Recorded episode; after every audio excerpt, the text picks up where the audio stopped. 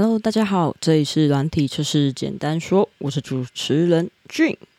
从这一集开始，我会把节目的时间再缩短一点，缩到十五分钟。所以如果讲不完的话，就会留到下一次。那节目的时间也不一定会是两个礼拜，有时候可能会快一点或慢一点，就是看工作上有什么心得可以直接分享的话，就直接分享。那缩短为十五分钟的原因，是因为希望可以保留更多的时间，让听众朋友们有机会可以直接联络到我，然后直接约时间，我们就直接就听众的问题直接来聊一聊，怎么去解决，怎么一起成长，而不是单方面的透过节目这边的收听，然后自己茫然，就是一个想要成为大家一个后盾的感觉。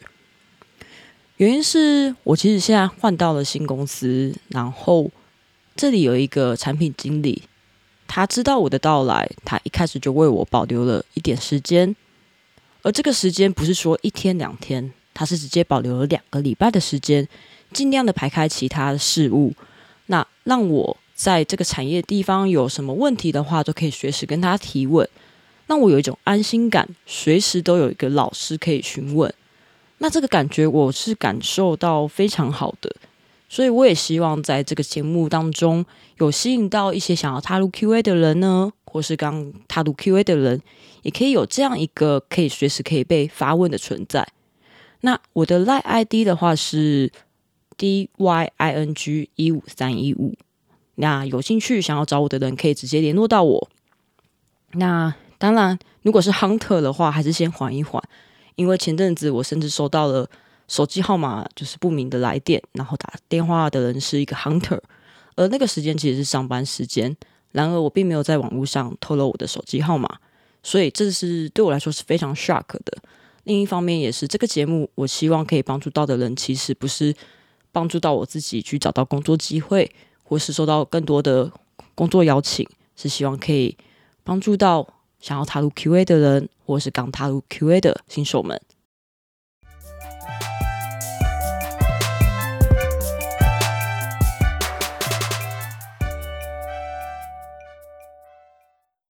那这集的话，会跟大家分享的是大家都耳熟能详的重要跟紧急构成的四个象限的这个矩阵。那我们可以怎么样套用到 Q&A 这件事情上面？那首先，往上的部分是重要性的程度，越上面的越高；而往右边的部分的话是紧急程度，也就是说，从右上开始。右上的话是重要的，而且也很紧急的。那一般我们都会把这件事情视为最重要的。那接下来的话就是左上，左上是重要但是不紧急的。而这时候稍微跳一下，到了右下，右下是不重要但是紧急的。而左下的话就是不重要也不紧急的。很好奇的想要询问你，你认为？不重要，但是紧急的，跟重要但是不紧急的，哪件事情要先做呢？我一直以来都认为是重要但是不紧急的要先做，因为这件事情很重要，我们不能让它变得很紧急的时候才开始动身。那这也是让我成为一个品质保证工程师很主要的原因。然而，在前阵子，我在工作上跟产品经理那边在了解他的一个优先级的定义上面的时候，他再次的跟我强调了不重要但紧急的部分。对他来说，这件事情远比那些不紧急但重要的事情来的更应该要先去处理。那我后来想了一想，我发现这是一个。必须要去做的事情，我们可以委派，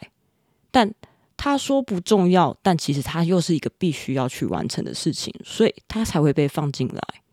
因为我曾经一度的认为说，我们现在要做的就是现在重要又紧急的，那其他的就直接舍去掉。然而，如果认真的来看过来的话，重要又紧急的，其实就是现在的当下我们应尽到的本分，现在的自己。应该要完成的任务是什么？然后我过往会看过去的那些重要但不紧急的，其实是看向未来的自己。我认为一个好的 Q&A 应该要达到什么程度，所以我在追求品质的路上，我一直看着未来的自己，也朝着未来的自己的方向前进。然而，产品经理他会看到的部分，还包含你商业的一些东西，像是商业模式里面必须要有的东西，或者是一些客户的体验价值这一类的。那这些东西都是有一些平衡存在的，他要不断的去取舍，而当中有些东西可能会卡到我们，尽管它不是那么重要。比如说，我们一个产品要上架，可能要通过一些验证、一些审核。比如说，Apple、Android 在之前曾经做了一个调整，那要求我们要把一些授权的部分去做一些调整，以更符合资安。那如果你不符合的话，你就不能上架。那像 iOS，如果你不符合这个 Style 的一个严格的要求，那你就不能在 Apple Store 上架你的东西。那在 Steam 上面，在很多平台上面也都有类似的规则，但那些规则。跟你的产品要诉诸的一个价值，以他来讲是重要的吗？其实不太重要。但然而，如果你没有达成，你就没有办法把你的东西顺利的推出去。而这些必要去做的基础建设工程，就很像我们在开发软体的过程当中，我们要先做好的一些环境准备啊、设定啊这一类的，他们不是那么的重要，但是他要去处理。所以它不重要又很紧急，而它其实是别人期望我们要做到的，别人期待中的自己。所以我用这样的一个框架来套进来以后，后来那个不重要又不紧急的，我认为就是所谓的刻板印象。所以我重新的顺一次哦。重要又紧急的，就是现在的自己。现在这位 Q&A 应该要达到的是什么？而紧急但却不重要的，是别人期待中你应该要达到的，像是主管招募一个员工进来，他期望达到的；像是团队中需要一名 Q&A，期望这名 Q&A 可以达到的。而那个重要但是不紧急的，是你自己。对于自己的期盼，而最下面、最左边不重要又不紧急的，是刻板印象中可能认为 Q&A 就应该是什么样子。那有时候就会认为说 Q&A 就是做测试的，测试就好了，所以完全没有注意到 Q&A 应该要摆在开发流程当中的哪一个位置。认为只要最后产品上线前有给 Q&A 测试过就好了。那这个就是一个比较刻板印象的部分。那我在试着用这样现在、未来，还有别人期待跟刻板印象来归类之后，我试着就把这些我应该现在要达到的啊，或者是我希望未来自己可以达到的啊，或者别人对我有什么样的期待啊，以及普遍对于我这样的一个角色印象中我应该要办到的事情，纷纷的写下来了。然后写下来完以后，我就开始去把它定一些顺序。像是现在的自己一定是要达到的这个东西叫做义务。如果我没有做到，代表我没有活在当下。那我一直看着未来的自己，我可能就会感到非常的非常的焦虑。所以，我这样列出来以后，我反而就知道，我现在最重要的是现在的自己应该要达成任务。然后，我就把它直接取舍最重要的这个事情又紧急的事情，把它写出来，排了一下它的一个时间顺序。接着，我就来看一下别人期待中的自己有没有什么是我可以做到的。然后，如果有的话，我就赶紧把它捡起来。如果我可以拜托别人的话，我就马上拜托别人。如果我可以和谁合作的话，我就把这个合作的角色写下来。然后，我就赶紧看向了那些重要但不紧急的。也就是说，你会发现我的顺序是现在的自己，然后是别人期待中的自己，接着才是未来的自己。原因是因为现在的我把我的本分完成了，这叫做完事情。那如果我把别人期待中自己也完成了，那我可能可以获得满意度，获得好感，这个叫做好事情。那我把重要但不紧急的未来更好的自己也做到了，这个叫做好自己。所以我就看一下，我做完了本分以后，我是不是可以做好事情？那如果我真的没有办法把做好这件事情，现在就把六十分变成九十分、一百分，那我就先拿下七十分就好。所以这七十分、这十分是怎么来的？我就是去看一下，那那些不紧急但是重要的事情，我可以怎么样的排顺序进来？我稍微把它告一个段落，以及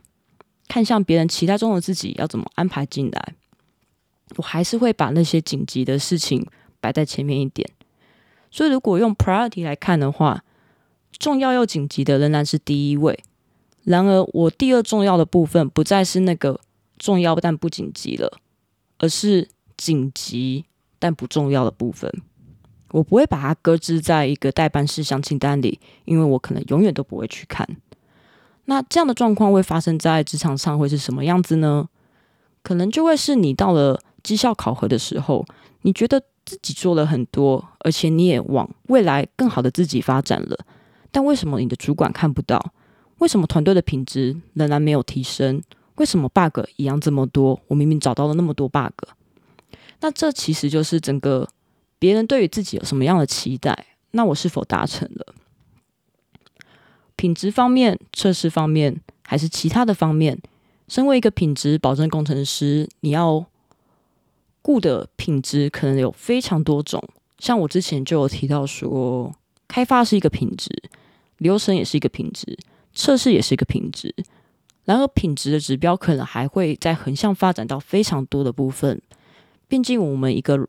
产品开发的过程当中，其实是拉的非常的长的。就算实际去开发的过程只有这样的一段时间，但其实它的前后都还有其他的事情。Q&A 可以往左移动，往源头迈进去参与，甚至参与到产品设计的部分；也可以往后移，去倾听一下我们一些线上客服的回馈，然后再来回补我们可以怎么做的更好的一些想法。那你现在在哪个阶段呢？我自己，嗯。本分的部分做完以后，我会先尽量的去达成别人满意中、别人期待中 Q&A 要达到的部分，像是团队的一个积极度是否有提升呢？或者是除了我自己把事情做好以外，我期盼着把事情做好，但如果我可以让更多人一起把事情做好，一名 Q&A 在开发前的时候就提醒这个功能或是这一类的主题。这一类的东西可能会有什么地方过往有问题，或可能会有问题，或者是我们经由一些分析的方式可以发现这里是有一些疑虑的，或者是做到一个提醒，这个提醒就可以扩散出来，影响到很多的开发工程师，互相的去注意一下这里会不会有问题，甚至是前端跟后端之间的串接上是否有一些沟通要注意的小细节。而不是各自开发完直接丢给对方，然后接起来就好了，有 bug 就修。那最后大家都是做完，但是事情可能还是没有做好做对。那再来是我们身为一个品质保证工程师，可能本分就是测试的品质。那我们送出去的东西，当然没有办法说像神话一般的毫无问题，但我们是不是可以确保那些最需要紧急修复的，以及影响到我们的？我们的行销，我们可以拉拢客户，让客户跟我们进行消费行为的一些契机的部分，我们是不是可以确保这些地方都是没有 bug 的？那这个也会是一家公司之所以要找一个 QA 进来的最初最初的原因。毕竟 QA 的刻板印象当中就是要尽到测试的本分。于是我们可以怎么样去让大家一起来把 bug？那种很需要紧急修复的 bug 减少，尽可能的减少到最低，这个就会是别人期待中的自己要达到的。那他可能因为不是你自己一个人要动起来，你要去扩散出去给别人，所以这样的事情很麻烦。有时候我们就会认为它好像是团队的运作方式，而不是产品本身。我们就觉得它没那么重要，但好像又有点紧急。那这个就是我们要去注意的地方。那重要不紧急的部分，当然就是你应该 Q&A 可以怎么样去扩展你的测试方式啊，或者是产生你的影响力啊，去带动其他的部分。关于测试本分上面，无论是自动化测试也好啊，或者是一些嗯验收的方式调整啊，这一类很重要但是不太紧急的东西，你可能会期望未来的自己应该是要达成的这个部分。你自己对自己的期望就放在重要但不紧急的地方。我们先完成别人的期待，再完成个人的梦想。那我们可能完成别人的期待的时候，会带动团体的成长，再回头来让自己也变得更好。而或许在这样子一一的把它写出来之后，你就会发现一切都串得起来。而我自己的话，就是在把它串起来之后，我把整个嗯跟各个角色的一个参与的。东西把它写出来，而在 Q&A 自己的一个日常部分，我排出了一个任务的顺序，那些就是重要，然后从紧急到不紧急去排一个顺序出来。目标写在上面之后，我直接进行一个估算它的难易度：一点、三点、五点、八点、十三、五十。如果它非常非常的困难，但你好像还看得到镜头，那它可能是十三。但如果你完全看不到镜头，它可能就是五十。那这中间的取舍的部分，就靠你个人的主观去定义。我先把所有的部分先估完一个点数以后，我再来看我的时间，我又开始从头开始去估算我这件事情，包括它的复杂度、它的广泛度，我需要花几个小时的时间。而它跟我刚刚的估点不一定是有关系的，它可能很简单，但是要花很多的时间。也有可能是颠倒过来的，然后我就拿出我的手机，开始看我的工作行事历，看一下有没有上班日啊，或是有没有会议啊，一一的去直接写出来，我可以安排的日期，我可以安排的礼拜几。写出来之后，我就发现三个月的计划直接齐全了，于是我的计划就可以够了。而这一次的梳理。没有花我太多的时间，大概只有一个小时，但是可以让我直接知道我三个月的时间要怎么去运作，怎么去安排我的事情，以及跟团队有互动，直接满足了那些重要、紧急的，以及紧急但不重要、别人期待中自己达到的部分，而重要又不紧急的，恰巧我刚好在完成三个月的目标之后，可以进行这个部分。那我这边就没有再把它详细展开，因为三个月有时候其实是蛮长的，所以三个月后我就可以再来重新估算。那个时候不紧急但是重要的这件事情，我又可以再怎么样去拆解这些任务，以及那个时候会不会又有一些本分要去完成，以及别人的期待自己应该要去完成的事情，可以一起的去进行我的计划的一个盘定。那以上就是这次的分享，稍微超过了一点点的时间。那我接下来也会再努力的去把时间缩短成十五分钟。那我们就下次见喽！这里是软体测试简单说，我是主持人俊，拜拜。